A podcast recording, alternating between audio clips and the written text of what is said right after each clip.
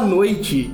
Sejam muito bem-vindos a mais um Melzinho Podcast. E, é- e hoje um, um podcast é, especialíssimo, que eu tô aqui com um grande amigo. Tá- a gente tá tentando fazer essa conversa faz dois anos, cara. Dois anos. Não dava certo nunca, né, bicho? Nem, nem online, nem presencial, nem coisa nenhuma. Mas hoje deu, estamos aqui gravando na Cracolândia. Você tá ouvindo aqui o, o som de fundo e eu acho que eu dei um grito aqui que o negócio reclamou. Deu uma acendidinha do pique, perdão, viu? Eu não vou gritar mais não. Desculpa aí, ouvinte. Pra conversar comigo hoje, contar aqui a sua história de vida, pra se expor na internet. Queridíssimo amigo violoncelista, grande artista, Rodrigo Prado. Oi, Rodrigo, como vai você? Tudo jóia. Est- Estamos aqui tentando projetar a voz pra competir com a rua. É, é isso aí. É, acho que é por isso que deu o pique, né? Que aqui o negócio gritou aqui, mas tudo bem. Digão, Digão, é, é Digão, tá? Não vou falar Rodrigo, é muito difícil chamar de Rodrigo, cara. Eu prefiro chamar de Digão, eu não consigo chamar pelo nome. É, tem, tem gente que me chama de Cacá, outros Cacá. de Digão, enfim. Esse, esse é importante, por que que te chamam de Kaká? Foi o, o o Wellington Rebouças, o irmão dele, e acho que em 2006, eu acho, entrei na estadualzinha. Aí, eu- eu- eu- do nada ele apareceu assim, ô, vo- você, violoncelista, você quer fazer um cachê com a gente? tocar um casamento? Aí eu conheci ele, eu fui lá pra São José dos Campos tocar. Aí do nada apareceu um molequinho da rua lá. Ó, ele, parece, ele parece Kaká. Aí começaram, começaram a me zoar, falaram que eu parecia o Kaká do futebol. que da hora. Ah, boa referência, pô. Kaká faz sucesso, né? Fez bastante sucesso. e, e aí que eu ia falar, a gente se conheceu em 2006, né? Foi na estadualzinha que a gente se conheceu, né? Ou foi exatamente. antes? Acho que foi, estadualzinha. Foi estadualzinha, cara, 2006, bicho. Que eu lembro que eu, que eu achava mó da hora, que você era muito nerd. Você estudava muito, assim. Eu? Você criava, é, você criava seus próprios exercícios, cara. Eu achava isso da hora pra caramba. Nossa. Eu lembro que eu Então, perguntei pra você, tipo, com quem você estudava, que eu achava legal o jeito que você tocava. Eu falei, quem você estudar? Estudei com esse, com aquele. Aí eu tô sem professor, então eu faço meus próprios exercícios. Que da hora, bicho. Fantástico isso. Conta pra mim, como é que é a... Como que você chegou na música? Como que você entrou pra música? Quando eu era novinho, eu tenho uns 8 anos de idade, o meu irmão começou a aprender violino na igreja, né? Uhum. Aí eu, eu olhei ele, ah, eu quero também, né? Tipo, coisa de. Sim. Que quer. quer seguir os. De criança que quer, quer fazer a mesma coisa que os amiguinhos. Sim. Aí minha mãe comprou o violininho 3x4, comecei na escolinha de música lá. É, Só que como a- na época, primeiro você tinha que aprender o bona, quando chegasse na lição sei lá quanto, aí que você ia encostar no violino. Eu nunca, nunca cheguei a pegar o violino de fato. Sim. Eu ia pra escolinha, tentava passar a lição e depois ficava rolando embaixo do banco, br- brincando de, de túnel por debaixo dos bancos. que da hora. E aí com 13 anos eu vi um amigo do meu irmão tocar lá na igreja, aí achei legal, Uhum. eu comecei a achar legal o som. Te- Teve um dia que eu, que eu parei assim, olhei pra ele, olhei pra trás, tinha uma tuba, um saxofone, olhei pra frente, tinha uns violinos. Aí eu, não, esse daqui é o melhor. Esse é o melhor. O violoncelo te falou, ah, esse aqui foi. Você, você escolheu o violoncelo, esse aqui é melhor. Exatamente. Que da hora, cara. E a partir da. Depois da igreja, você, você começou a estudar o cello, e aí, como é que foi? Qual que é o seu É. caminho no cello? Assim? Então, assim, co- como. Você acha que como, como todo mundo que estudou na igreja começou com algum instrutor que, é- que ensinava nas condições que tinha, né? Uhum. É, então, assim, eu fiquei basicamente sem professor. O meu irmão, com- como ele, era mais animadinho pra, pra pegar música, método, ele ficava me enchendo o saco todo dia pra ficar tocando. Com ele tocando cano, tocando concerto de Brandenburgo. Eu nem sabia tocar, ele ficava me enchendo o saco. Eu eu nem sabia ler as notas, ele ficava me importunando. Como chama seu irmão? É, Wesley. Wesley. Obrigado, Wesley. Aí depois de um tempinho, com muito custo, eu come- comecei a tocar com ele a- as coisas que ele, que ele queria, tipo o concerto do Corelli. Ele tinha um livrinho do quarteto lá que foi pirateado pelo Brasil todo. Nossa, sei. Eu tenho isso daí. Não dá pra ler mais nada de tanta cópia da cópia da cópia da cópia da cópia que é. Mas eu tenho, isso daí eu sei do que você tá falando. E aí no começo foi sem professor, né? Uhum. Foi meio que autodidata. Sim. Até quando, quando exagerava bastante por falta de técnica, eu sentia doer. ba- Tinha, tinha hora que eu sentia doer meus, meus tendões da mão, mas enfim. né? Quem nunca, né? Quem nunca fez mais força do que devia? Aí foi assim, foi meio que experimentando, foi, foi meio que sozinho no violoncelo testando coisa.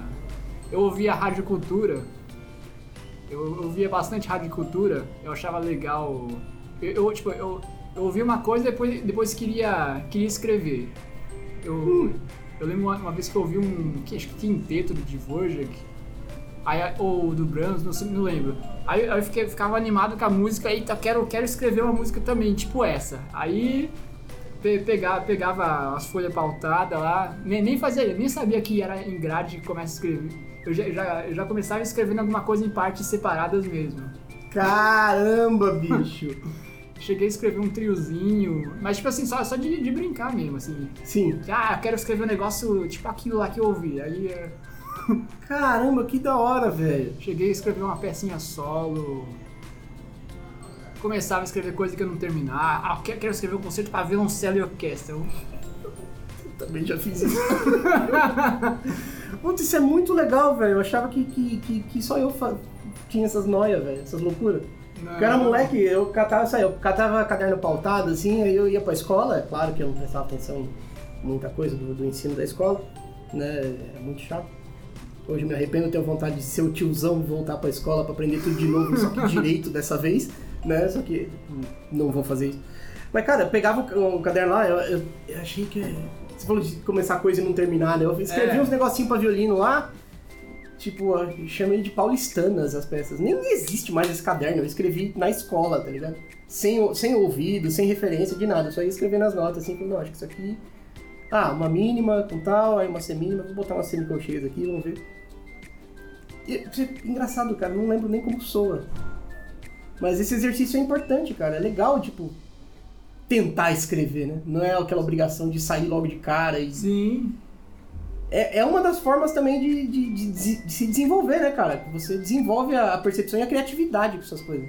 Claro que você, você tem que saber o que você, você vai ter uma ideia do que você quer ouvir, aí tem que traduzir pro papel e seja um exercício legal. E tocar também, porque, eu, porque, é- porque pra que escrever se não vai tocar, né? Exato, né?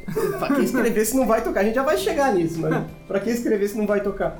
Cara, e aí, como é que foi a sua vida de. de, de, de- a vida do estudo mesmo pós-igreja, assim? Você fez caminhos de escola, você achou um professor, fez regularmente ou fez poucas aulas? Como foi? Eu acho muito interessante, cara, porque que eu gosto.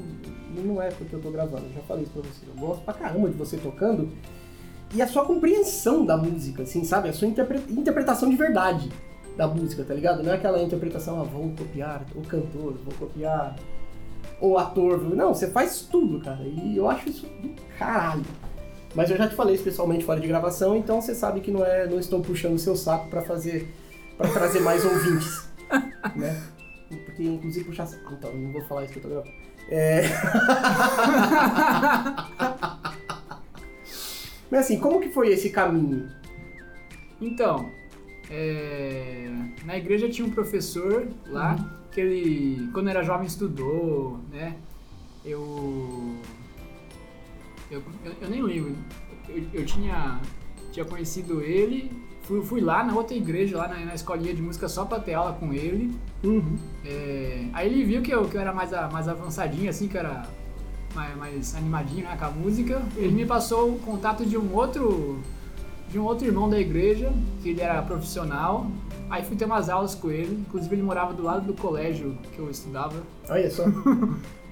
E aí um belo dia, assim, ele- acho que ele me disse que tinha, tinha aberto inscrições na Orquestra Jovem. É, Aí, ah, beleza, vamos lá, vou fazer lá então. Foi ele que me disse? Acho que sim, ma- mas, se não me engano, acho que ele não. Ele não. Ele não acho que ele tinha me comentado, mas ele não tinha dito assim, ah, vai lá fazer, né? Ele- acho que ele não tinha me dito isso não. Uhum. Mas é, acho que ele comentou, eu, eu procurei. Sim. E é o seguinte, eu fui fazer o teste da orquestra jovem, eu não sei até hoje como que eu, como que eu passei. Por quê? Porque assim, É, primeiro o meu instrumento. Eu tinha um, entre aspas, entre aspas, cremona. Entre aspas, cremona. Meu Deus. É um cello pesado de compensado que veio com surdina de fábrica. Mas enfim, orquestra jovem, acho que isso não, nem, nem conta muito porque é estudante mesmo, eles já, já esperam que tenha instrumentos mais simplesinhos. Aí, só que aí, o que, que eu sabia tocar? O que, que eu levei pra prova? É, eu sabia menos da metade do prelúdio da suíte em sol maior Aham. e eu sabia tocar escala. Mano, como que foi essa prova? Conta, por Eu favor. cheguei lá, tava, tava o João Marício, mas não sei quem lá. Eu com a minha única partitura da, da suíte, peguei a cadeirinha, fiquei procurando um instante. Assim, aí, aí, aí ele me pediu, pode dar a partitura pra eu ver? Aí, claro, eu dei pra ele.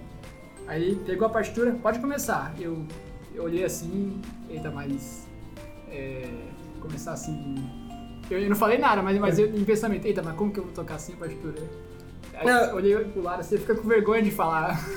A gente tem medo, né? De maestro, né? pra quê? Aí eu só sabia de quase que os quatro primeiros compassos, cinco por aí. Hum. Aí eu, eu, eu no cagaço, assim, ah, tá bom. Eu comecei a tocar assim, temendo pela minha vida. quando, quando eu chegasse na parte que eu não sabia mais tocar. Aham. Aí por milagre ele já, ele já me pediu pra parar, depois, de- depois que eu toquei o trechinho exato que eu sabia de cor. Aham. Eu dei graça a Deus ainda bem, se, se eu tocasse mais um- umas três notas eu não sabia mais nada. Nossa. Altas ah, Quem nunca fez isso também? Aí ele me perguntou, com quem você estuda? Ah, eu, eu estudo na igreja, não sei, não sei o que, agora eu tô sem professor. Aí, você trouxe alguma outra coisa? Não, eu posso tocar escala. Aí ele, não, não precisa não, tá bom, obrigado, tchau. Uhum. Aí, eita, é impossível. Só que aí, por, por milagre, eu passei, né? Acho que eu, eu passei de suplente. Uhum. Aí passei lá, mó da hora, né? Nunca. nu- acho que eu nunca tinha ido assistir uma orquestra. Olha só. Já, já cheguei conhecendo tocando numa orquestra, né? Meu, que da hora. Eu fiquei, tipo, o primeiro ensaio fiquei impressionado. Porque o, o João Maurício já botou a quarta sinfonia do Tchaikovsky, que era o projeto do ano. Eu lembro. Eu lembro. Ei. Eu não toquei nada, fazia a menor ideia. Nunca vi clave de dó na minha vida. Clave de dó na quarta linha, nem sabia que existia. Aquela partitura na minha frente, eu, eu fingi que toquei, eu só ficava olhando pros lados assim, fazendo movimentos com o braço. Total sorria e acene. sorria e acene. Eu tava meio desesperado porque eu não tava conseguindo nada, mas também tava, tava tipo, impressionado que nunca tinha visto uma orquestra eu tava lá, lá no meio ouvindo a quarta de Tchaikovsky. Ouvindo do palco, né? É, do palco. Cara. Aquela, aquela leitura. Aí depois o, Jo- o João Maurício passou a, a Sinfonia Hafner do Mozart. Sim. Aí, aí que ele falou, não, esse aqui é o projeto do ano, não se preocupe tudo mais, aí tá bom. Peguei a parte de, estudo, fui pra casa, é, achando que eu ia ser expulso da orquestra, porque aquilo era impossível de tocar na... Pra mim era, era impossível to- de tocar, então eu tipo, estudei, estudei, estudei, que eu fiquei com, não, se eu chegar lá e eu não conseguir tocar, eles vão me expulsar. Ah, esses medos, cara. Eu fiz tanta coisa com esse medo nesse ano aí. Caraca. Algum dia eu conto. Vai. E aí, ta- talvez por esse meu início de. de. de ficar. de explorar, de gostar de. de ouvir a Rádio Cultura, tentar escrever. Eu ouvia o programa Caleidoscópio do Almeida Prado, eu achava. Achava bizarro, mas muito curioso. Eu tentava entender, nossa, como, como que. como que pode ser isso? Eu lembro de uma peça para viola que, que tinha tocado nesse, nesse programa. É, e aí tinha trêmos Uhum. tremos na viola. Eu ficava pensando, como que se escreve esse tremo? Será, será que eu tenho que escrever um monte de semifusa? Ah, caralho. a Mesma dúvida que eu tinha, cara. Tinha. Aí ele, ele botava pra tocar aquelas músicas eletroacústicas. Eu, meu, que, que bagulho é esse? O que é que significa? Mas, mas eu ficava, tipo. É. Curioso. Curioso. Curioso, não é tipo, ai, credo, não quero isso. Não. Meu, o que, que é isso aqui? que é isso aqui? Eu lembro de uma música eletroacústica que ele botou que é- tinha vários silêncios. Aham. É, tipo um, um tempo de silêncio, aí pá, uma notinha. Outro tempo de silêncio, aí pá, outra notinha. Eu fica, meu, como que. Que música é essa? Como assim tem silêncio, aí de repente uma notinha? Será que esperar faz parte da música? Caramba, mano. que compreensão foda, cara. Porque fala, né, que é. é- Acho que tá, tá no Bona lá o negócio, né? Do, do- dos valores de som e valores de pausa, né? Um bagulho assim, tipo. A gente acha que a pausa é uma exceção, mas não necessariamente ela é uma exceção. Às vezes ela é o que importa. Sim. Caraca, velho. Aí talvez por, por causa desse, desse meu início que eu, come, que eu era mais interessado em, em explorar coisas novas. né? Eu, eu me lembro de, um, de quando eu tocava na Alcan, isso foi em 2008 eu acho, é, estreou uma peça da, da Valéria Bonafé, se Hum. chamava Lagoa. Lagoa. É, Sim. Aí ela foi lá no primeiro ensaio e explicou, né, como que era a peça, que as cordas era eh, significava, sei lá, acho que a água, aí as madeiras, percussão, movimento dentro da água. Aí eu, assim, eu, eu achei tão legal. E os colegas meus acharam tão lixo. Mas enfim, eu, eu, eu achava da hora esses negócios. Teve uma outra vez, eu já tocava na orquestra experimental. Sim. Era um programa que o Jamil tinha colocado o concerto para piano do Vini Correia de Oliveira. Teve. É, Não é essa peça que tá tocando no fundo, tá? Essa aqui é, é outra peça. Não é do Vili Corrêa de Oliveira. Isso eu tenho certeza. Então, tinha começava com um cluster no violino Ah, e o, o, o Júlio, co- como ele, o Júlio Cerezo, como ele sabia que eu gostava de- dessas músicas, ele me, botou, ele me botou de concertinho. Aham. Mó legal, né? Aí, tá lá, o regente convidado passou o primeiro cluster no violino, era, era em seminas, era em seminas. Tá, pá, pá. Na hora que os violinos tocaram o cluster, eu achei tão legal o som. Não, sério, eu achei tão legal o, o, o som dos vi- violinos tocando cluster, que na, na hora eu não consegui me conter, eu tive que, que virar pra estante de trás e dizer, que muito louco! Muito louco! Não, sério, eu achei tão legal que eu tive que virar pra trás e, e falar, externar isso. Externar. da hora, cara. E aí que você começou seu contato com o Vili? Não, acho que foi depois que eu. Eu nem me lembro, velho. De Ah. algum jeito eu conheci. Ah, de algum jeito eu conheci a a Caroline Decome. Aliás, eu conheci ela e o Maurício De Bonis no Festival de Prados. Oh, Festival de Prados. É isso que eu ia te perguntar, cara. É... Mas você já falou, né? aproveitando que a gente tá na Cracolândia, eu ia perguntar é, quando que você fumou a primeira pedra da música contemporânea? Bom, primeiro na orquestra, acho que foi lá na, na Alcan. Na orquestra jovem a gente já tinha tocado algumas coisinhas do século XX também, eu sempre achava legal. E nesse- Foi nesse ano, foi em 2006, né, que a gente tocou aquela sinfonia do Marcelo Dino. Sim. Você lembra disso? Lembro. Cara, que legal, bicho. Eu, eu gosto dessa sinfonia, cara. Ah, é? Se eu não me engano, eu achei gravação dela. Ah. Eu achei- eu- uns anos atrás eu achei a gravação ou achei o, o compositor. Compartilhar um negócio com você, eu sempre gostei de fazer estreia. Sim. Sempre gostei de fazer estreia, cara. Porque, tipo, é, é legal tocar o repertório tradicional, o repertório que já tá pronto, o repertório consagrado. Não, a 35 do Mozart é a primeira sinfonia que eu toquei na vida, Sim. né? E, tipo, nossa, muito louco, eu adorava aquela música, eu já tinha ouvido, eu ouvia muita música antes. Mas esse negócio de fazer estreia, tá ligado? Mano, a música não existe, cara, vai nascer na minha mão aqui, sabe? Não tem uma, um referencial de comparação, não, tipo, é agora, o que a gente fazer aqui é que vai virar a referência. Sim. E, e- e tocar essa sinfonia do, do Marcelo Dino foi legal pra caramba, velho, porque eu tava. Podia ser difícil como fosse, eu nem. Bom, pra mim naquela época, né, qualquer coisa era difícil. eu sabia paluca nenhum.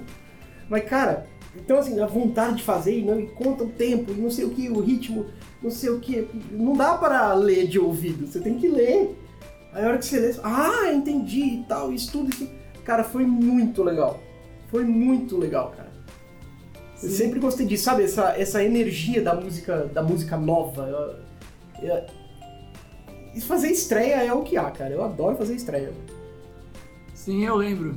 Eu também, também tinha achado muito, muito, muito interessante. Botaram a partitura lá, Marcelo Dino, aí vai estrear. Estrear. e aí, aí aparece o próprio compositor. Eita, que legal! Ele, ele escreveu isso, isso tudo aí. É? A gente vai tocar isso aí. É louco isso, né? Você fala, caramba, É. como é que isso aqui tudo saiu da cabeça desse cara, velho? É um cara só e escreveu tudo isso aqui.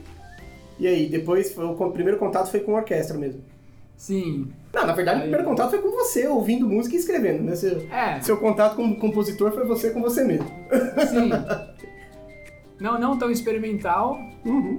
É, mas, mas sim, ficava explorando. Eu, eu lembro de uma vez que eu, que eu, eu ta- tava, tava tocando só Ré, só nota Ré. Uhum. Aí eu comecei a achar legal que eu comecei, eu, eu, a cada arcada eu fazia um crescendo assim. Ah, ah, ah, ah. Aí meu irmão achou muito esquisito. O que, que você tá tocando? Eu tô. Sei lá, tô tocando. Tava explorando, né? Aham. Explorando o mapa. É. Vai explorar o mapa. Tem a missão, vai explorar o mapa. A primeira, acho que a primeira peça escrita pra mim foi na faculdade, Ah. o, o Gabriel Xavier que escreveu. Olha só, cara, que da hora. O Richard Cary. Richard, cara, aquela peça é pra você, cara. É. E, de- e também ele falou que aquela foi a primeira peça séria que ele escreveu também. Caramba, eu queria ouvir uma peça do Gabriel que não fosse séria. Como assim, cara?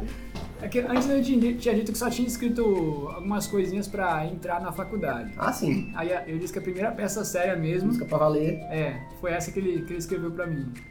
Caramba, bicho, que da hora. Falar nisso, o Xavier escreveu uma música pra mim na pandemia, eu não toquei até hoje. Difícil, desculpa, Xavier. Uma hora eu vou conseguir. Desculpa. É, eu tenho coisas pra, pra tocar também. Tem Pandemia lá, que eu, que eu toquei os, os flauzinos, né? Falei, ah, manda música aí. O pessoal mandou de verdade, cara. Achei que, achei que ia ser que nem minhas caixinhas de pergunta no Instagram, que Deus o tem. No Instagram que eu abro lá a caixinha de pergunta e ninguém pergunta nada. Falei, caramba, eu sou uma pessoa completamente desinteressante, tá ligado? Mas manda música, os caras mandaram, velho. Uma dos que mandou foi o Gabriel e. Vai sair. Vai sair, Gabriel. Não, não me bate. Por favor. E aí você pegou gosto pela coisa. Sim. Aí. É, aí é, o- é o que eu queria tocar mesmo, né? Ainda não. Assim, ho- hoje eu. Hoje eu decidi que meu repertório principal é de música contemporânea. Eu tenho um repertóriozinho das peças solo.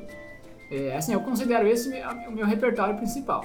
Sim. Ah não, mas tem o Haydn, dó. ah, mas tem o, a sonata de sei o que lá, mas tem. Ah não, isso aí é. Fez parte da formação, eventualmente se, se eu fizer teste ou coisa. Mas o repertório principal é esse, meu. Uhum. Tipo, a música contemporânea é o seu repertório. É, exatamente. Outro, outro dia até eu tinha pensado, nossa, eu sei tocar suíte do Badcore e eu ainda não sei tocar o, por exemplo, o Richard Carey do Gabriel. Decor. É. Aí fiquei estudando e decorei, né? Que eu pensei, nossa, como que o meu próprio repertório não sei tocar de cor? Inclusive eu tinha até, tinha até pensado em fazer um, esse ano um recitalzinho online mesmo, Sim. tocando de cor as, as peças que eu tenho, mas ainda não rolou. Não, ainda não rolou, mas beleza. Não tem problema, o mundo ainda não acabou, né? Ou acabou e a gente não percebeu, o que é um mau sinal. Mas enfim. cara, que foda isso. Isso é muito legal, cara. E, é- e é um, um tipo de pensamento que eu vou, vou usar pra mim, cara. Qual é o meu repertório? Eu não sei qual é o meu repertório. Sim, Boa, boa, boa pedida. Tá vendo, gente? É assim, faça podcasts. Aí você conversa com gente inteligente, você aprende as coisas. E, e eu lembro que a gente fez uma. O maior tempo que a gente passou junto, assim, fora de orquestra, foi no ateliê contemporâneo, né? da Ah, Escola Municipal sim. em 2017. Quando a gente fez o. 2016, não foi? Não, de 17, eu entrei em 17. Ah, que eu tava antes. Você- Você já estava um ano antes, eu entrei no, no, no contemporâneo em 2017. Porque é, você, ouvinte, você não sabe, a gente está gravando isso aqui na sala 121 da EMESP, primeiro andar da EMESP. Foi a sala onde eu tive aula na EMESP a primeira vez, com o meu professor, na época, o Martin Tuxen. Eu tava até falando pro Digão, né, que eu entrei por essa porta, o professor tava sentado ali, ele olhou pra minha cara e falou, quem é você? E o Martin, ele tinha. Existia naquela época a camerata aberta, lembra da camerata aberta? Sim. Que ela existe hoje apenas como uma, uma vaga lembrança e às vezes quando tem o edital, uma gravação de CD, eles fazem um concerto. CD, gravação de álbum, né? Não é mais CD. Eles fazem um concerto.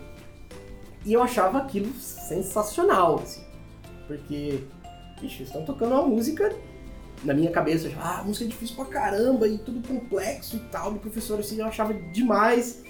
E eu queria muito. Eu falava aquele negócio, quando eu, queria, quando eu crescer eu quero ser que nem ele, sabe? eu quero mexer com esses negócios de música contemporânea também e tal. Aí quando saí da, saí da faculdade, a, a, a vida, não sei o que, aí eu vi que abriu o ateliê contemporâneo da escola municipal, falei, ah, vou lá. E entramos, entrei, cara, que, que ano, velho. Fazer aquele perro. Quantos ensaios a gente fez do, do perro? Uns 40? Ensaios e. e audiçõezinhas. Audi, ensaios e audiçõezinhas. Foi uns 40, né? Ah, sei lá. Se não foi mais. Muitos. Muitos, muitos, muitos. E. Você já tinha tocado perro antes ou não? Hum, não, só. Não, só, só ouvi. Nem, assi nem assisti ao vivo, nunca tinha assistido. É, eu também. Nunca tinha assistido ao vivo, nunca tinha tocado, evidentemente. Eu só sabia da peça de nome, porque é faculdade, não sei, você escuta, você ouve lá algumas coisas. Mas o, o processo de, de, de, de ensaio, criação do nosso perro, cara, é, foi uma grande escola para mim, cara. Uma grande escola de som, uma grande escola de, de expressão musical, cara. Né? Essa coisa do, do. Ah, o expressionismo, não sei o que, é só um, um ismo babaca que, que, não, que não quer dizer nada. A hora que você senta ali.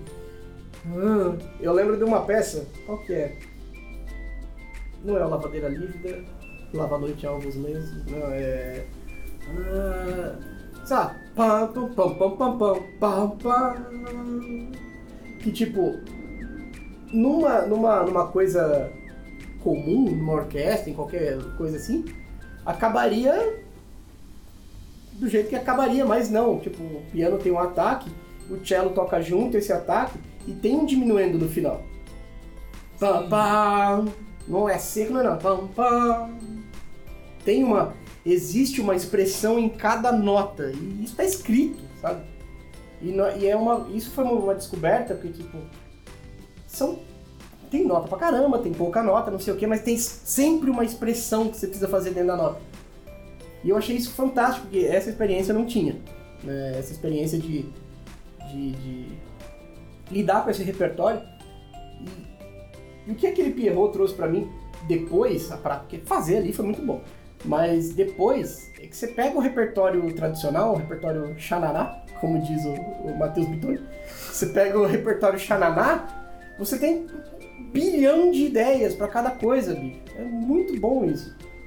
Como você já estava no, no ateliê antes, né? Como, como, o que, que você já fez assim de nessas na, na, nas questões de, de ateliês de música contemporânea que mais te marcou, assim? Você acha, pô, isso foi da hora? Fiz um monte de coisa. Ah, é, assim que é bom. Ah, já. Eu lembro da primeira, primeira peça que eu toquei com eletrônica. Fa conta, conta, conta, conta. Ah, você tava tocando né? no grupo contemporâneo. O Tim. Ah, não, não era você, não, era, era, era outro. Era o Chris? Era o Thiago Bíscaro. Ah, sim! A gente tocou uma música eletrônica. É, achei interessante pra caramba. Tinha, tinha que ter alguém regendo. Uhum. Né? Aí eu rolava a eletrônica, era um instrumento e nós éramos outros. Uh... Ah. Vou fazendo download das informações aqui. Sim, sim, sim. Tá no 3G. Mas, cara, essa coisa de, de, de contemporâneo. E assim, você já ouviu todos, todos os muitos episódios do Melzinho? Você sabe que a gente gosta da bagaceira, né? De falar do que deu errado, da vergonha que passou, não sei o que. Qual, não precisa falar o nome, nem da peça, nem do compositor, mas teve alguma coisa que você já tocou assim, você falou, mano, o que, que eu tô fazendo aqui, velho? Pelo amor de Deus, o que esse cara quer? tipo de, de peça mal escrita? É, peça mal escrita, ou sei lá, não precisa falar o nome de ninguém. Não precisa falar nada, mas tipo. você fala, mano. Não, assim. Acho que você que tá querendo escrever pra um. pra um, pra um serpentão e não pro violoncelo, tá ligado? Assim, de, de problema com, com música contemporânea eu nunca tive. Tipo, de, de pessoas, pessoal, nunca. Sim. Sim, sempre foi um ambiente bem legal. De problemas de, de escrita de peça, sim. Já, já apareceu várias coisas, é, coisas intocáveis, de. Que assim, que o compositor ele tá, tá, tá explorando, aí, aí tem hora que o compositor quer, quer explorar um pouquinho a mais e, e inevitavelmente acaba escrevendo coisas impossíveis.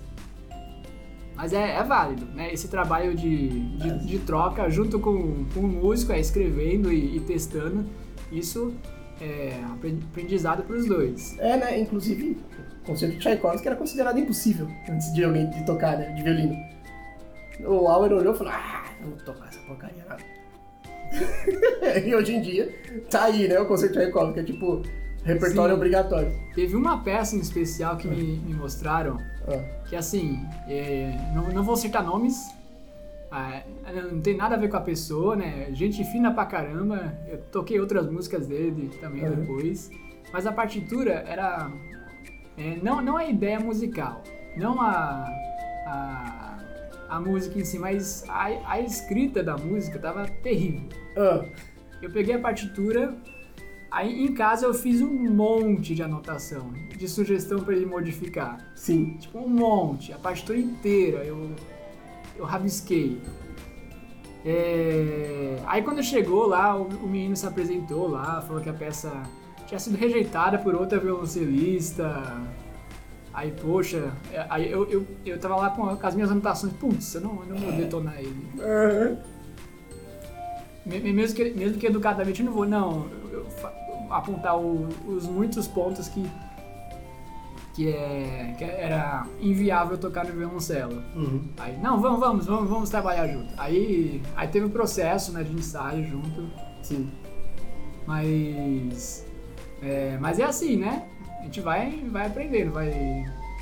Esses trabalhos de colaboração é aprendizado pros dois. É, aí, por- aí estreia a peça. É. Dificílima de, de tocar essa peça também, é porque a ideia é, é, não era só tocar, era meio que atuar também. Sim, cara, você faz isso muito bem, bicho. Você faz isso muito bem, meu Deus do céu.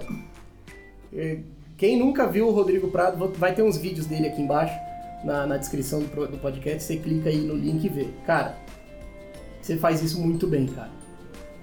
Tipo, não é, você não é o, o, o, o Starter, que parecia um robô. Play. Adoro Starker, tá, gente? Eu tô xingando, não. Tô, tô só fazendo uma, uma constatação estética. Robofóbico. Robofóbico. Eu adoro as máquinas. Mentira. Verdade. Robofóbico foi muito bom. Enfim, mas e aí? E aí? E como que foi esse processo de, de escrita? Ele aceitou as suas sugestões? Ele incorporou na, na escrita dele depois as coisas? Você não sabe? Eu não dei sugestões, na verdade. Ah, você não deu as sugestões? Não. Ah, A gente foi ensaiando junto, é, a gente foi passando por ca- cada trecho, ele foi vendo o, o que era impossível, uhum. aí a gente foi, aí a gente foi, foi adaptando, né? Mas assim, de ficar apontando na música, ah, aqui não dá, aqui não dá. Não, eu nunca fiz isso. Uhum. A gente ia, a gente ia testando mesmo, aí, aí ia vendo. Teve, inclusive, você falou isso é um bagulho que aconteceu recente. O, um amigo fez um arranjo, um arranjo de uma, de uma peça, uma peça moderna. É moderna mesmo, é um arranjo do Frank Zappa. É, vou até falar, é o Denis, o Denis Gomes. Ele fez um arranjo pro, pro grupo contemporâneo da EMESP, não do, não do ateliê da Escola Municipal da EMESP. Aí, mano, o Black Page num- number one, Black Page número um do Zappa. Cara, aquilo é uma loucura de ritmo, é muito legal. Ah, Só que no final tem uma Kialtera de 11 lá, tem tipo um quintilhão de notas. Sim. Aí ele tava pesquisando isso aqui e falou, ó, dá pra fazer isso aqui? Tem dedilhado pra isso aqui? Aí eu olhei assim e falei, cara, tem o dedilhado que funciona, pode ser esse aqui. Eu não vou conseguir fazer nessa velocidade. Aí eu acho que nunca. Que é tipo, é uma, é uma onzina, né? Uma- Usina assim, brrr, é, tipo isso, só que não é. Se fosse uma escala, beleza. ah, Zapa, né, bicho? Zapa doidão. E, cara, eu falei, cara, até dá. Eu não vou conseguir, mas dá. Eu acho que essa honestidade às vezes dá. Porque. E, e, faz parte, eu acho, cara, porque você vê, né? A gente tá falando do. Falei, de quem que eu falei? Você tá falando da colaboração do compositor com o músico? É, pois é, o próprio Dvorak, no concerto dele, pegou sugestão do.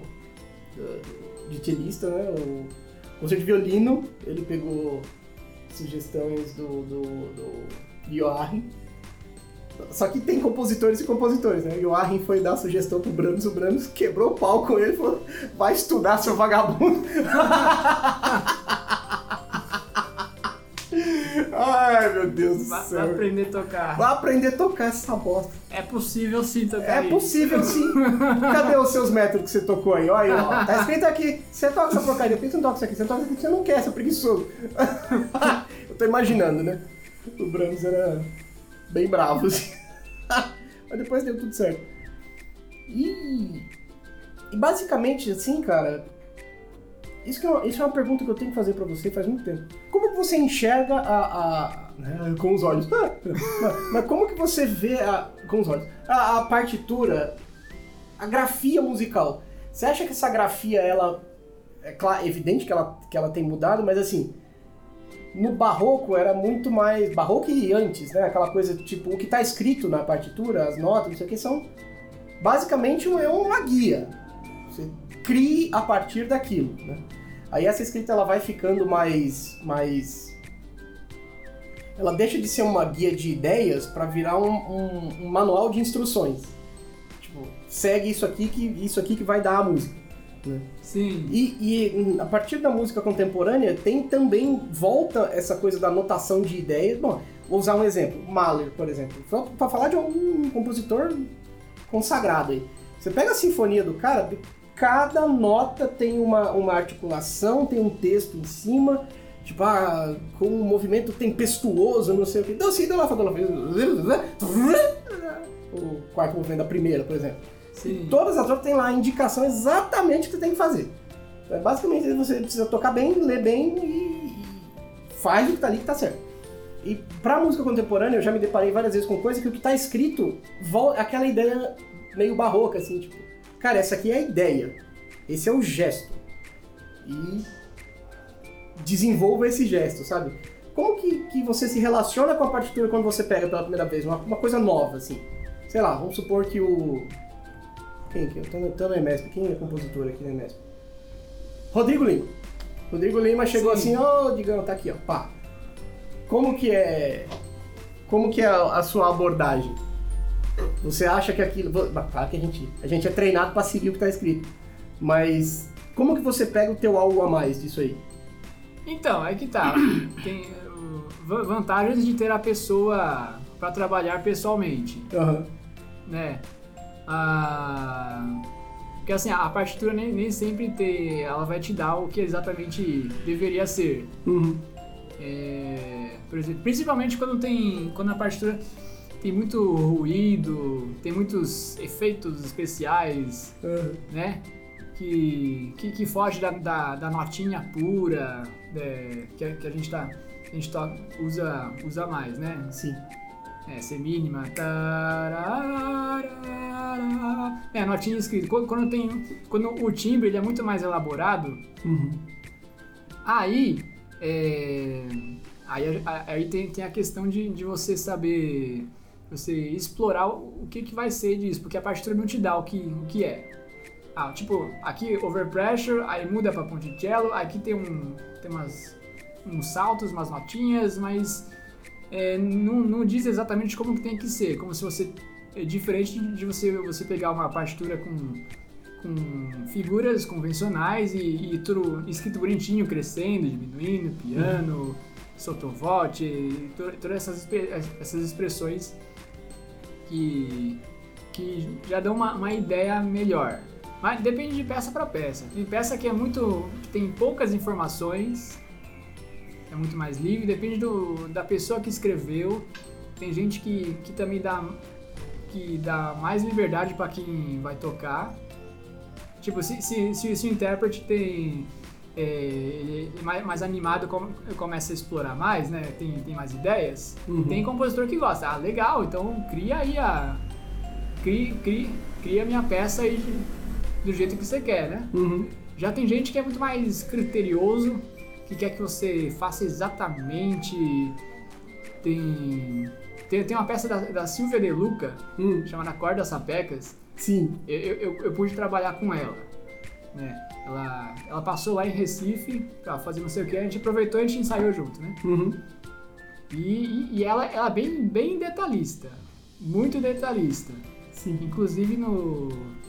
no como, como que ela queria que eu tocasse o, o, o vibrato. Não, aqui tá, tá o trecho dessa frase, quero que você toque desse jeito. Ela, ela foi bem detalhista e bem específica do jeito que ela queria que eu, que eu tocasse. Sim. Legal. Já, já outros trabalham diferente. É, tipo o Rodrigo Lima, você citou. Citei. Uhum. Tem, tem uma peça que eu toquei dele, a Circuncello. Tem até vídeo procurar no YouTube. É, vai estar aqui embaixo. Vai estar aqui embaixo na descrição. É, tô- é, eu estudei a peça, aí depois tocando com ele, é, não, não é exatamente o que, que era escrito, tipo, de andamento. Ah, não, mas aqui tá muito rápido, não dá pra ouvir a quintina. Esse andamento que eu escrevi, ah, acho que tá. Aí, é, aí tem, tem essa- essas.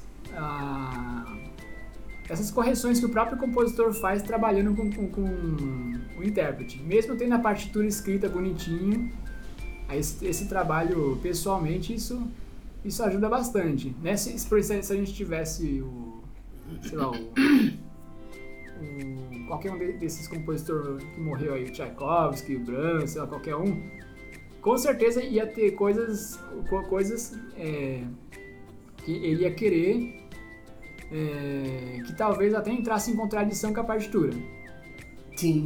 né? Ah, mas você escreveu isso. Não, mas acho que assim soa melhor, o próprio, né? Uhum. É, mas soa melhor isso aqui, é realmente, acho que eu gostava. O Brahms ia provavelmente ia colocar fogo na música igual ele fez com o resto, né? Ah, escrevi errado, meu Deus do céu, ninguém nunca vai saber isso aqui. Pô, mas é bom saber disso, cara, é bom essa abordagem, cara. Porque às vezes o que tá escrito.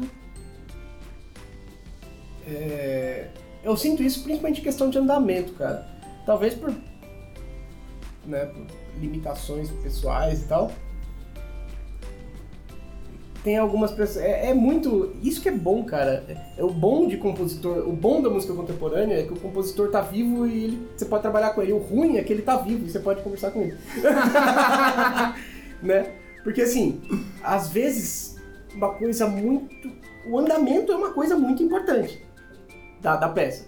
E às vezes não. Sabe? Às vezes o cara escreveu. Sei lá, eu toquei um negócio esses dias, tava 214.7 a semina. 214.7. E tinha cocheias. É, eu, não- eu não lembro. Eu não lembro. Passou tão assim.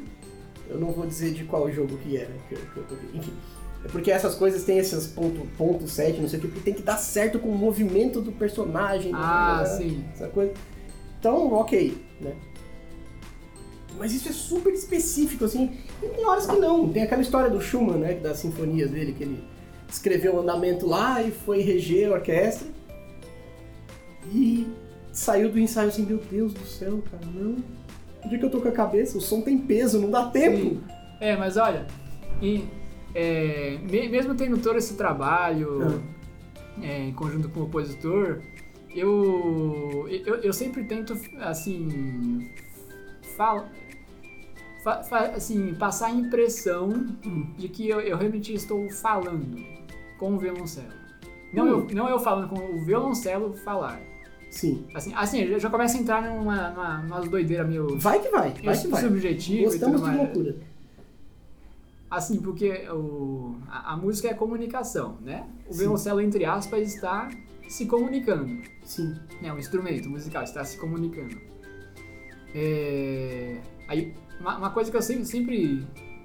Não, não sempre, mas enfim, eu, eu gosto de pensar é quando eu, eu consigo ter essa impressão de que o, eu estou conseguindo falar com o violoncelo, me comunicar.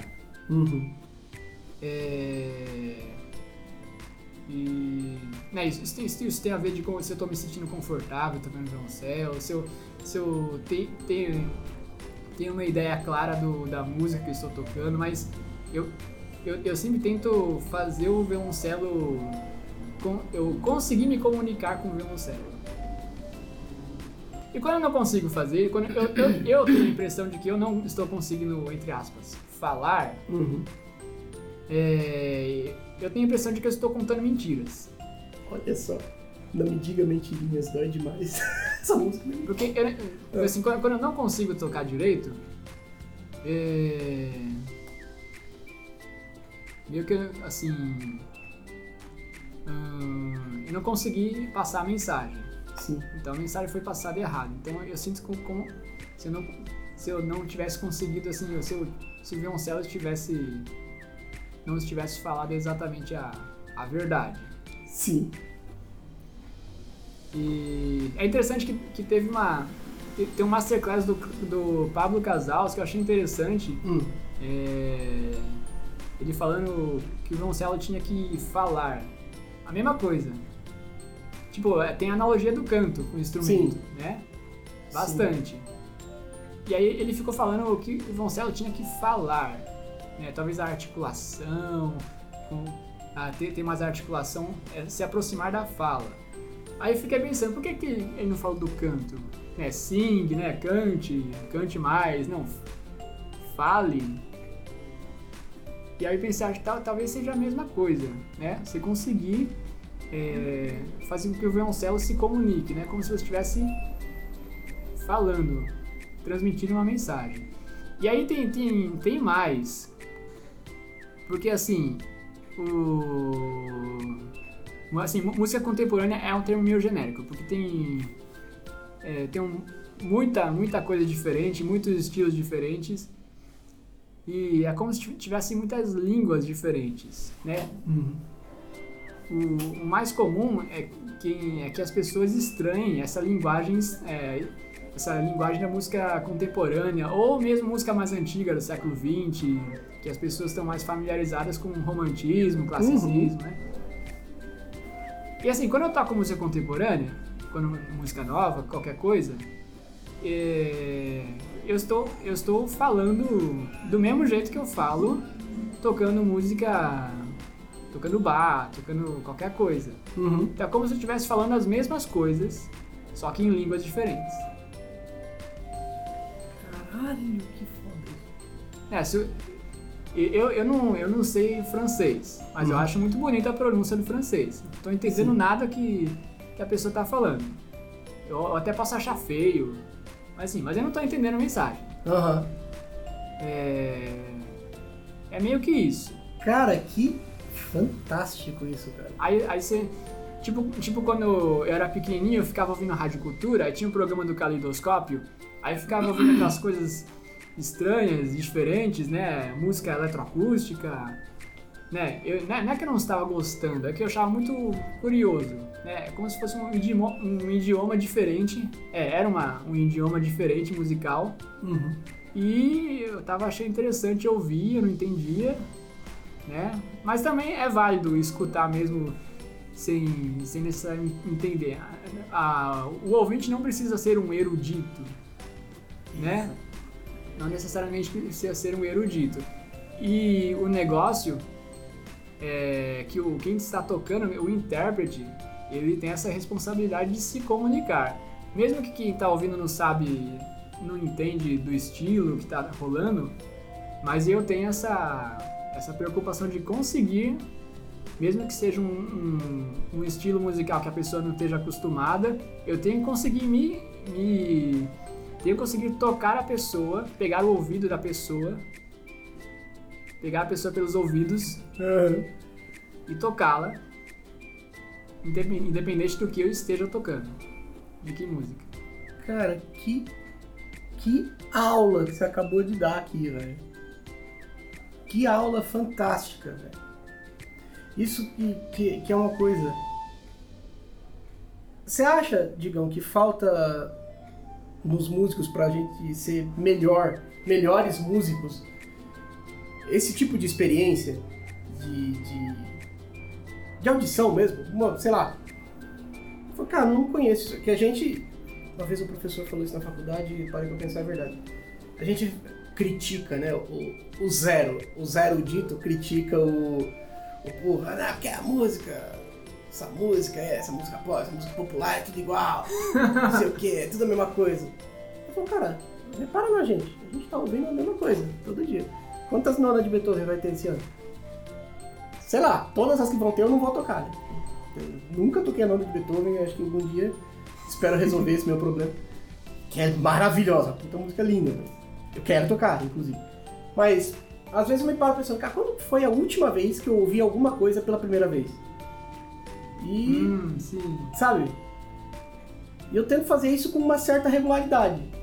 Tava rolando aqui no Teatro São Pedro. A gente tá gravando isso no dia 31 de outubro de 2022. Aliás, 31 de outubro é o dia do Saci. Não se engane, meu amigo, não é dia de Halloween. Halloween americano que é bem longe do Brasil. Gostosura ou travessuras é a. Que pa... Essa é a música do Detonator, cara. Eu sei. Vocês conhecem isso? Ele tem um CD muito bom, um disco, um álbum, disco, CD, eu tô muito velho. Um álbum só de, de, de, de- contando a história do folclore com metal. É muito bom, cara. Eu, eu, eu vi. Cara, é muito bom, mas enfim. Aí tava rolando a- aquelas três óperas no Teatro São Pedro, em sequência. Sim. Que a La- nossa amiga Laiana Oliveira, que estará no Melzinho em breve. Outra gravação que tá difícil da gente conseguir fazer, mas vai dar certo. E eu fui assistir, tipo, são três óperas de, sei lá, 20 minutos cada uma, ligadas uma na outra. Que, é- é que depois que você falou que, que os compositores meio que combinaram só os acordes, cada um faz a tua história e é isso aí. É. Cara, parecia a mesma, a mesma. Parecia uma ópera em três atos, velho. É, eu também achei que, que eles tinham escri- escrito junto, mas. É, mas não, cara. foi- foram três obras separadas. E assim. Quero ouvir. Ouvir com, de coração aberto. Ah, vamos usar uma expressão bem. Bem xananá, assim. ouvir de coração aberto, só vem. Sem julgamento. A, a gente. Eu acho que isso é por causa da, da natureza do, da- do, do instrumento que a gente toca. É, tocar instrumento de cordas não é exatamente a coisa mais fácil do mundo. Porque, né? Você tem que prestar atenção no, no som que você vai fazer, no movimento, do pá, tá, tirulê, dirulê. Então a gente fica muito criterioso com, com, com o ouvido, assim. Eu percebo isso. Eu sou... Tem, tem que encaixar o arco, que é uma peça solta. É! Qual- qual- como é que eu vou encaixar? Não tem trilho pra encaixar o arco? Se você procurar pra comprar, até tem, né? Hoje em dia. esses dias eu vi uma, eu vi uma espaleira, cara.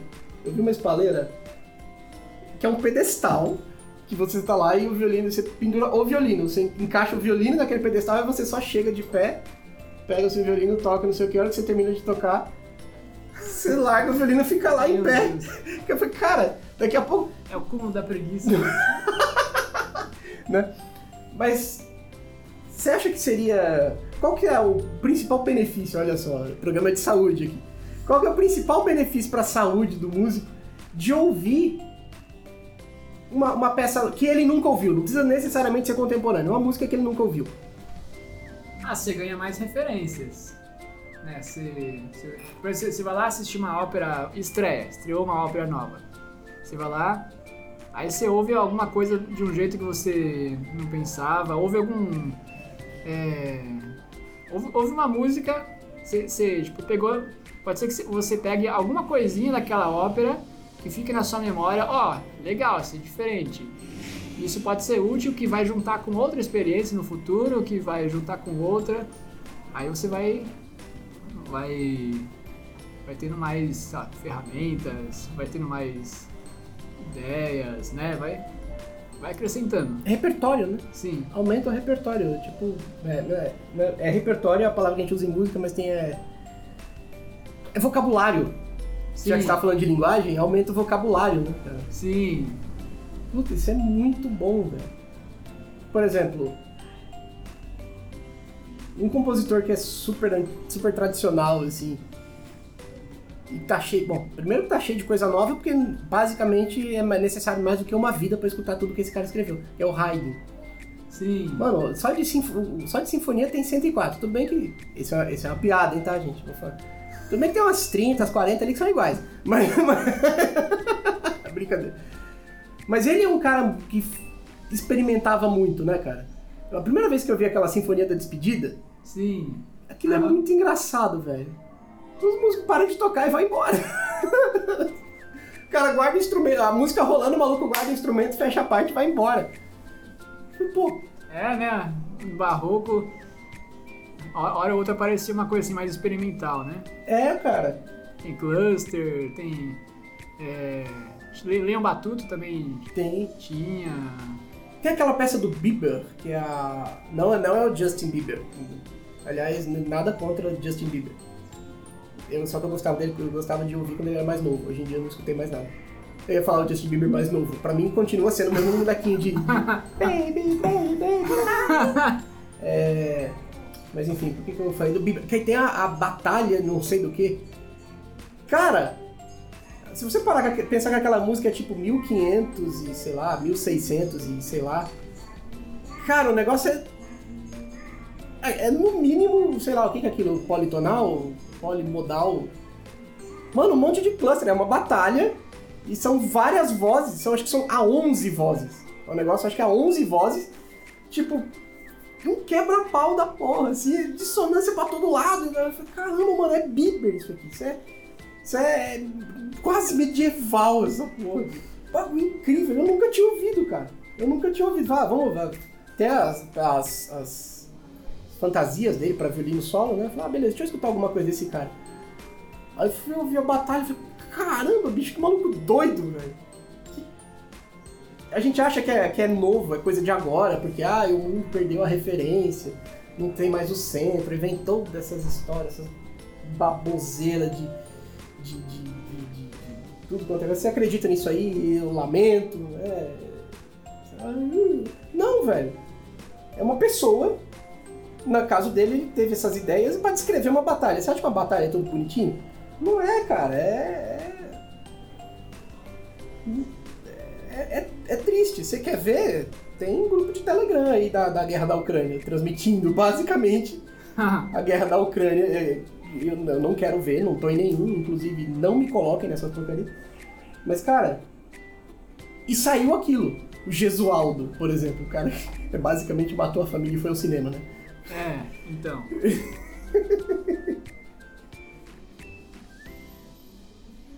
A experimentação, ela é humana, cara. Eu acho que a gente precisa fazer, cara. Não precisa gostar. A gente tem muito... Acho que a gente viciona... na- Não precisa ser um sucesso. É... Não precisa ser um. Já. Ah, não, mas jamais vai superar o Beethoven aí. É, não, esses dias, mano, esses dias não, né? Eu ia falar um negócio que é do Orkut, eu ia falar esses dias. Mas eu lembro um, um comentário uma vez, numa comunidade de música, acho que era da OZESP. Sei lá, ia fazer a estreia de uma peça de um compositor brasileiro, OZESP. E eu tô apontando pra Sala São Paulo aqui, não sei porquê. Né? Vocês não estão ouvindo, o podcast é áudio, então não dá pra ver. É... Foi, acho que a OZESP, ah, estreia mundial da obra, sei lá, sei lá, qualquer coisa assim. Aí um comentário. Ah, en- entonar o Mori, né? Você vê que o- tem uma peça do, do, do- aquele compositor Brasília, professor da UNB, Não, compositor da ópera O Espelho. Como é que é o nome dele? Meu Deus! Enfim, não sei. ele, te- ele fez uma sinfonia das buzinas em Brasília. Ele pegou, foi fazendo pesquisa de, de, das buzinas de carro na rua, não sei o que. Ó, você vai ter um concerto assim? A hora que eu apontar pra vocês, vocês buzinam. Pode ser? Pode ser. Ele pesquisou as buzinas, ele colocou uns naipes de carro, que tipo, aí botava uma placona na frente assim, Fá! A buzina desse carro é em Fá. Ele colocou todos os carros em Fá aqui, todas as buzinas não sei o que aqui, não sei o que. A hora que apontar pra você, ah, ele fez isso. Cara, muito foda. Esse compositor é muito doido, né? Vocês vão falando no caso da moto, né? E, e velho, eu me perdi o que eu tava falando, porque eu lembrei do, do, do- do compositor. Da Sala São Paulo. Da Sala São Paulo. Ah, isso. Aí, um cara comentou assim: como alguém pode ter a audácia de falar que é uma estreia mundial, por acaso é da mesma grandiosidade de Ludwig van Beethoven? ah, mano, vai pra puta que te pariu, velho. Escuta aí, estreia mundial que é a primeira vez que vai tocar. Foda-se. Ai, mas eu, como é que eu vou saber se essa música é boa? Tocando! Uai, toca, toca bem. Estreia, mostra pra todo mundo assim. Se não for bom, ah, tá bom. A música pode até ter sido tocada uma vez em toda a sua história. A música pode até ter sido estreada e nunca mais tocada na vida. Pelo menos já cumpriu o seu, o seu papel de, de, de ser apresentada uma vez. Pelo menos. É que a repetição não é sinônimo de sucesso, né, cara? É, o tempo dirá se, se a música de hoje vai ser lembrada e tocada, né? Não precisa... é, acho que não precisa, não precisa ter essa, esse julgamento de... Ah, essa música de hoje... Pô, aí é sacanagem, né, polícia? Com a motinha até dá, mas se você resolver fazer isso. Mas enfim, fala. É, então não precisa ter esse, esse julgamento assim, não, mas nunca vai superar um Tchaikovsky, a música de hoje não... Não, não, o, te- o tempo dirá e também não precisa. Exato. É, porque, como assim, como você falou, a música é comunicação, a música também é um indivíduo. Além do mais, é, pode muito bem um, um Tchaikovsky, um, um Mozart, fazer o pessoal dormir no teatro de desinteresse e aí quando vai assistir um concerto mais experimental, a plateia fica ligadona e tem, tem muito... é, vai causar muito mais diferença na vida assistir esse concerto mais experimental do que dormir no teatro ouvindo Mozart. É. E aliás, o sono do teatro é tão bom, né, cara? Você dormir em concerto, cara, é. É o melhor sono que tem. Mas enfim, de- depende da, da- né, depende muito de- do intérprete, de como que ele está falando a música. Sim, Ele pode ser Mozart, pode ser qualquer coisa. que da hora, cara. Digão, eu quero te perguntar um negócio. Você recentemente mudou-se de São Paulo. Assim, digo recentemente porque tem dois anos aí que meio que não existiram, né? A pandemia meio que. pandemia de Covid-19, se você está ouvindo isso no século 23, no século 21 teve uma pandemia ali perto de 2020. Começou em 2019, né, finalzinho, dia 31 de dezembro de 2019 ela foi classificada como pandemia. Enfim. Aí você recentemente se mudou de São Paulo. Foi um susto pra todos nós, né, que de repente, ah, vou me mudar. Como assim você vai se mudar? É porque eu vou me casar. Como assim você vai casar? eu, eu tava nessa reunião do contemporâneo, foi, foi online, né? Foi, foi online essa reunião. Sim. Eu Como assim? E, e como, que é, como que é a sua relação dessa música mediada pela, pela, pela internet? Assim, mediada pela internet que eu digo no sentido de tanto coisas ao vivo, é, quanto aulas, quanto tudo. Como que é essa coisa? Isso fez muita diferença para você? Claro, todo mundo teve que aprender a usar um, um zoomzinho, né? Zoomzinho Sim. todo mundo aprendeu a usar na pandemia. Nem sabia que isso existia. E a gente descobriu que aí não é tudo igual, né? Tem, tem programas melhores e programas piores. Tem um programa de uma certa empresa muito grande aí que, que, que, que, que, assim, desses, desses programas de, de, de, de reunião, que esse não tem usuários, ele tem vítimas. Se, se- se você, se você precisa usar aquele lá, daquela empresa famosa, é muito ruim, cara. Meu Deus, que coisa horrível. Enfim. Ah, como que é pra você essa relação agora que você tá, você tá morando em Recife, né? Então, chegou 2020, né? Até então a vida era, era uma loucura, né? De, de ensaio, tocar no grupo contemporâneo, to- tocar no, na tele contemporânea, tocar não sei aonde. E é, é projeto paralelo de compositor, e teve concerto solo. Aí de repente parou tudo, já era. Tive que começar a dar aula, a- aula online, que minha vida era só presencial. Uhum. É, E, e aí. E aí, e aí, obviamente, que eu queria tocar, né? Concerto cancelado. Nossa. Aí eu pensei, o que, que, eu, que eu posso fazer pra continuar tocando alguma coisa? Ah, vou gravar aqui ó, as peças. Vou pegar as peças solo aí. Pessoal. É, qual- qualquer peça solo aí que uns amigos mandar. Aí eu comecei a gravar a peça em 2020. Uhum. É, eu fiz até que bastante vídeo né, de, de música. Fez pra caramba, velho. 2020. Que eu estreiei um monte de peça solo.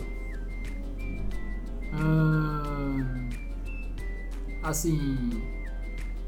é, eu, eu, eu fiz um recital online. Primeiro um, um foi teste, que, eu- que eu toquei uma- umas pecinhas, uns hinos da igreja também. Sim. Aí o segundo foi, foi sério, re- recital online. Você tá falando que eu ainda não é sério? Tô brincando. Tô brincando. Mas assim, eu, eu sinto falta de ter pessoas. Uhum. É, é muito esquisito tocar pra gravar música. Eu, eu acho meio esquisito. Eu- eu- eu- porque assim, eu tenho essa ideia de. eh, Eu tenho essa ideia de, de falar com o violoncelo. Uhum. E aí é muito estranho, assim, falar pra parede. É, mas assim, a gente, faz, a gente faz força, na vida a gente força a barra pra fazer coisas. Uhum. não, não, é, não é tão ruim assim, mas eu, mas eu, eu gosto muito mais de quando tem pessoas assistindo. Sim. Inclusive até, até em 2019 tá, tá- eu, gostava de que a plateia fica- ficasse bem perto. Cara, isso, é, isso faz toda a diferença, velho. né? Isso faz toda a diferença. Se, se pudesse, se eu, se eu não ficasse tão escondido, eu até saía do palco e ia lá pra, na cara da plateia. Não sei, enfim. É, Mas assim, é essa a diferença, essa, essa falta. Eu, eu, eu, eu não sei se as pessoas percebem. Quem, quem viu o vídeo. Eu publiquei um recital solo de 2019 que eu toquei também. E assim, eu assistindo eu mesmo, eu vejo muito mais diferença, assim, muito mais é, comunicação comigo tocando ao- assim, presencial com plateia do que comigo tocando numa gravação. Isso pra tocar. Hum. Pra dar aula já não. Pra dar aula é, já, já, já não senti tanta, tanta diferença. Uhum. É, porque tem alguém lá, né? Sim. Ainda que. Cara! Rendeu aulas online? Rendeu não no sentido financeiro, mas no sentido de comunicação mesmo, de entendimento. A aula online rendeu. Sim. E rende, né? Porque você faz isso até hoje. Na verdade, eu- a única diferença, ó, pra mim, a única diferença de aula presencial online é que presencial eu consigo tocar junto com o aluno, É. é, eu consigo ouvir com mais detalhes como, como que tá o som do aluno, mas dá pra ter uma ideia mesmo assim Uhum. online. E talvez um- alguma coisinha que passe por causa de ângulo de câmera, que ó, presencial consigo ir para trás do aluno, para frente, Isso. olhar. Mas muita diferença não. Eu, eu não preciso meter a mão no aluno, virar o braço dele para botar num lugar a mão. não, não preciso encostar no aluno. E você chegou a tocar peças que foram pensadas para esse formato online? Porque houve peças que foram escritas já levando em conta o delay das coisas. Dessa não- ainda não. Não, Não. Eu- a, quem falou disso foi a Laiana. A Laiana, não sei se ela escreveu ou se ela participou de uma peça assim, que já levava em conta o delay. e o, o resultado era era para ser o desencontro das coisas, né? Eu lembro que eu fiz ensaio online de quarteto. É, mas era só a parte de viola e, e cello. Nossa. Que assim, a gente tava tocando, ia tocar o quarteto de Vila Lobos lá em Guarulhos, o quarteto 1 do Vila Lobos. E uma das loucuras que eu fiz na pandemia foi comprar uma viola. Aí o amigo lá tá, o, Jo- o Jonatas, ele tava querendo. Tem umas cordas duplas meio chatas ali pra afinar do Vila Lobos 1. Eu falei, pô, me ajuda aí, seu mano. Falei, é o seguinte, eu vou, tocar, eu vou contar e vou tocar e vou ignorar você completamente e você me acompanha. Falei, Beleza. Um, dois. Segue na conta, não tenta ouvir. Segue na conta que vai dar certo. Porque aí eu não podia ouvir o retorno dele, que vem tipo dois segundos depois. Ah, só botar o, o- baixar o volume. É, exato, foi isso que a gente fez. Ó, não vou te ouvir, beleza? Tá, beleza. Aí, beleza. Agora você, vai, conta você e eu toco com você, vamos ver se tá rolando. Tipo, foi isso, assim. Segue a conta e eu vou te ouvir, vou tocar, e você segue a conta e me diz o que você achou. Foi assim, cara, mas, mas nesse caso que a gente tava querendo ver essas coisas, mas teve peças que foram escritas pra isso, você não chegou a fazer. Não. Não só de juntar vídeos, fazer essas, essas colagens. Em ensaio online, acho que é loucura. Cara, não. Fiquei sabendo que a- o coral da Unesp Ah, fazia ensaio online. cara, eu não sei como isso funciona, velho. Eu também não. Acho que devia ser uma, uma massa sonora. Eu fiquei sabendo que a, a Muriel Waldman, a, da, Sim. assim, da, da Letari, ela fazia ensaios online também, só que ela fazia ensaios de naipe online, tipo, todo, o- cada dia da semana era um naipe, tinha um horário certinho. O que que fazia? Ah, a gente vai tocar daqui até aqui. Aí tocava cada um individualmente, né? E ela comentava. Ah, isso aqui, mais pra cá, mais pra lá, cuidado aqui, eu acho que esse cresce, precisa crescer. Aí como é que você vai falar de dinâmica? Hum. Sendo que o celular chapa tudo. Ah, tem um compressor. Nossa, é, aí vai, aí vai o outro. Ó, lembra que eu falei pra ele? Aí vira um masterclass. O ensaio da Letari pelo que, pelo que me falaram, eram esses masterclasses que a Muriel dava, né? Que a maestra Muriel Waldman dava diariamente, assim, pra galera. E a orquestra sobreviveu nesse período, né? Continuou e voltou e tudo mais.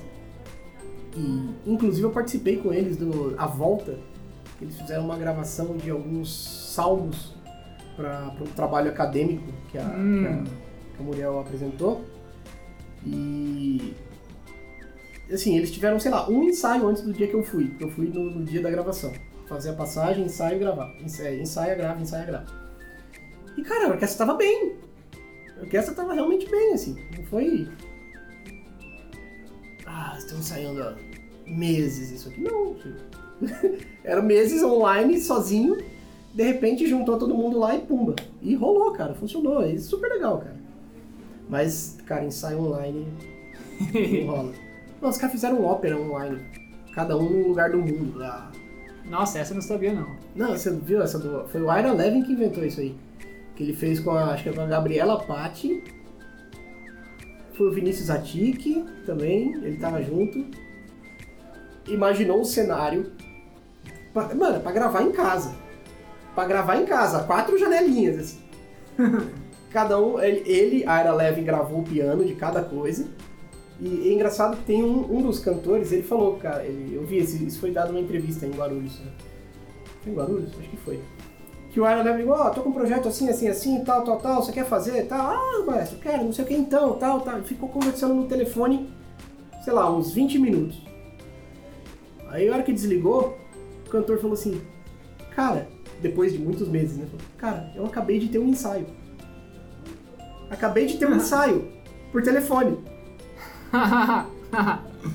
Cara, chamada de áudio mesmo? É, não, telefone, telefone. Ah, então, ó, tem a partitura aí? Ou então, o compasso tal, hora que faz assim, então, é, vamos, pensa pra cá, pensa pra lá, fez um ensaio. E o cara falou, cara, desligou o telefone e começou a chorar de alegria, porque ele tinha feito um ensaio.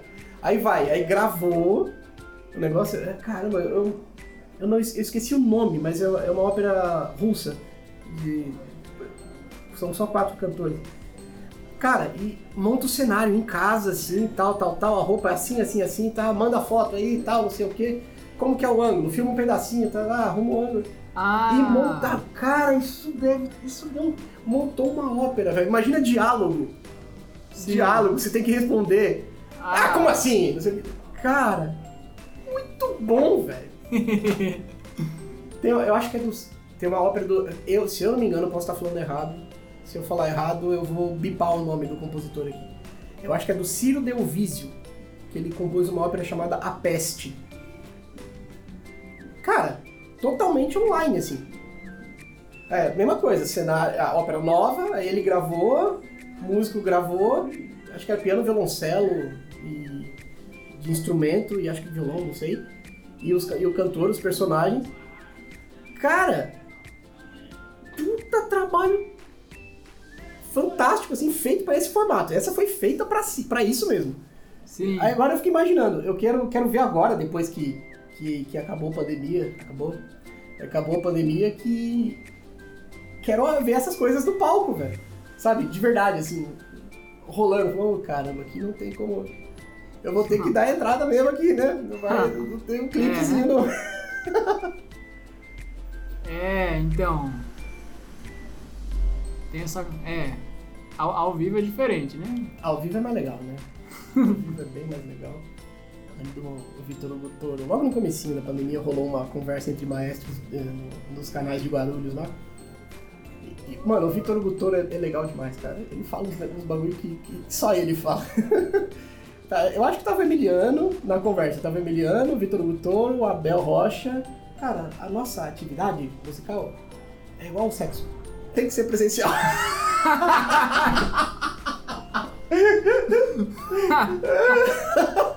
É verdade, maestro. Pô, é, é engraçado você ouvir isso, né? A gente ainda tem aquele estereótipo "Ô, maestro. Que fala palavras incompreensíveis, né? Não, cara, mas é que- pá! É muito bom, velho. E é, cara, e, e eu tô ansioso pra fazer essas, essas peças de pandemia, velho. Essas óperas, principalmente. Eu- sou o noia da ópera, né? Não sei se eu gosto de ópera ou se eu gosto de Puccini. Hum, tô sim. nessa dúvida. Eu, eu acho que eu gosto de ópera. Prefiro achar que eu ainda gosto de ópera. Eu não vou falar o nome de uma ópera famosa que eu fui assistir esses tempos atrás que eu queria morrer. No final do terceiro ópera eu falei, pelo amor de Deus, mata eu! E acaba com isso daí logo, eu não aguento mais. É, teve uma que eu assisti que foi muito legal, só que aí muito maçante. Não, essa ópera que eu tô falando é do Censure. Ah, A ópera é muito legal, né? A- Achei fantástico. Só que muito maçante. é, cara, tem. A galera às vezes pesa a mão, né? tipo. Ao contrário, eu fui assistir esses tempos atrás agora o Amor das Três Laranjas do Prokofiev. Aqui, esse eu não vou censurar não, vou deixar o nome. Cara, foi legal demais, velho. Uma ópera super dinâmica, assim, a ópera parecia desenho animado, sabe? Desenho animado. Sim. Tipo, vai, vai, a história, tipo, toda. Toda a dramaticidade toda foi muito bem encenado, que faz toda a diferença. Foi muito bem encenado, cara. Meu Deus.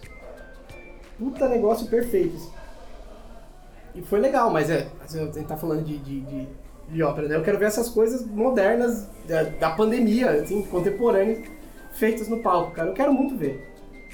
Quero muito ver, tipo. é, você que viu online, É. conhe... antes vos conhecia de ouvir falar. Conheço pessoalmente. Então. Meio bíblico, assim. Ah. Então, eu tava sentindo uma falta de tocar com o pessoal, né? Que eu, que eu me mudei lá pra Recife, lá. Uhum. Ca- Casei, fui pra lá. A gente ficou em dúvida primeiro, não, onde é que a gente vai morar? Aqui, lá? Aqui o aluguel tava muito caro. Ela achou um lugar mais baratinho. Ah, vamos morar aí mesmo, já que tá tudo online mesmo. É. Já que só tô dando. Cancelou tudo o concerto e só tô dando aula online, então tanto faz onde morar, né? Uhum. Aí fomos pra lá, só que. é, acho que quando eu cheguei aqui, que eu, que, eu, que, eu, que eu me dei conta que eu tava sentindo tanta falta assim de tocar, né? De assistir a galera. São Paulo é um fervo, né, cara? Você vai pra todo lugar, assim, tem alguma coisa acontecendo, né? Sim. Artisticamente, né? Tem alguma coisa acontecendo pra fazer. E eu tava sentindo muita falta de você, cara. Muita falta de você. Eu tava pensando, eu cheguei a cogitar. Eu, porque assim, loucuras de pandemia. Eu comprei uma viola. Aí eu falei, eu tava pretendendo comprar um violoncelo da Spala, tá ligado? Violoncelo da Spala. Sabe Ah, violoncelo sim, da Spala? sei, Aquela sei, instrumentão antigo, barrocão. sei. Eu não sei, cara, eu não sei nada daquilo, não sei quantas cordas tem. Eu já vi com 5, Acho que, é, 6, 7, acho que é a mesma afinação. É, dá pra fazer a mesma afinação. É. Falei, cara, eu vou comprar aquilo. Pra... Aonde que eu vou achar um desse? Tem que importar da China. Pô, Nossa. Vai demorar pra caramba. Ou vou mandar fazer. Aí vai É, ficar caro. é, eu vou fazer alguma experiência aí. Ver se, se algum algum luthier se arrisca. É, teve um, luthier que fez um. Uma viola, viola baixo. Viol Bass. Viol bass, é isso mesmo. Ele fez isso daí. Eu não sei se funciona, mas a afinação não era a mesma, né? Acho que a parte mais grave era um Fá. Eu acho que dó. sim. Tem um tal de shoulder cello também. É, uma coisa, umas coisas dessas, assim. Você faz muita falta, cara. Espero que a gente possa tocar junto mais vezes, cara. É muito legal. Vamos fazer loucuras. Aquele memezinho, né? Estou quase fazendo loucuras. Estou lelé da cuca. Fazendo loucuras. Digão, recomenda pra gente uma. Pra... Porque pra gente, cara, quem faz essa porra sou eu. Mas tem mais gente ouvindo, é isso. É, recomenda pra gente uma gravação sua, assim, que você acha que. que eu possa botar agora no final. Uma gravação minha. É.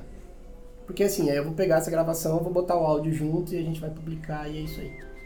O Richard Caro que eu falei. Sim! Primeira peça que eu, que eu estreiei, primeira peça que o Gabriel Escreveu pra, pra É, escrever um sério. é, Claro!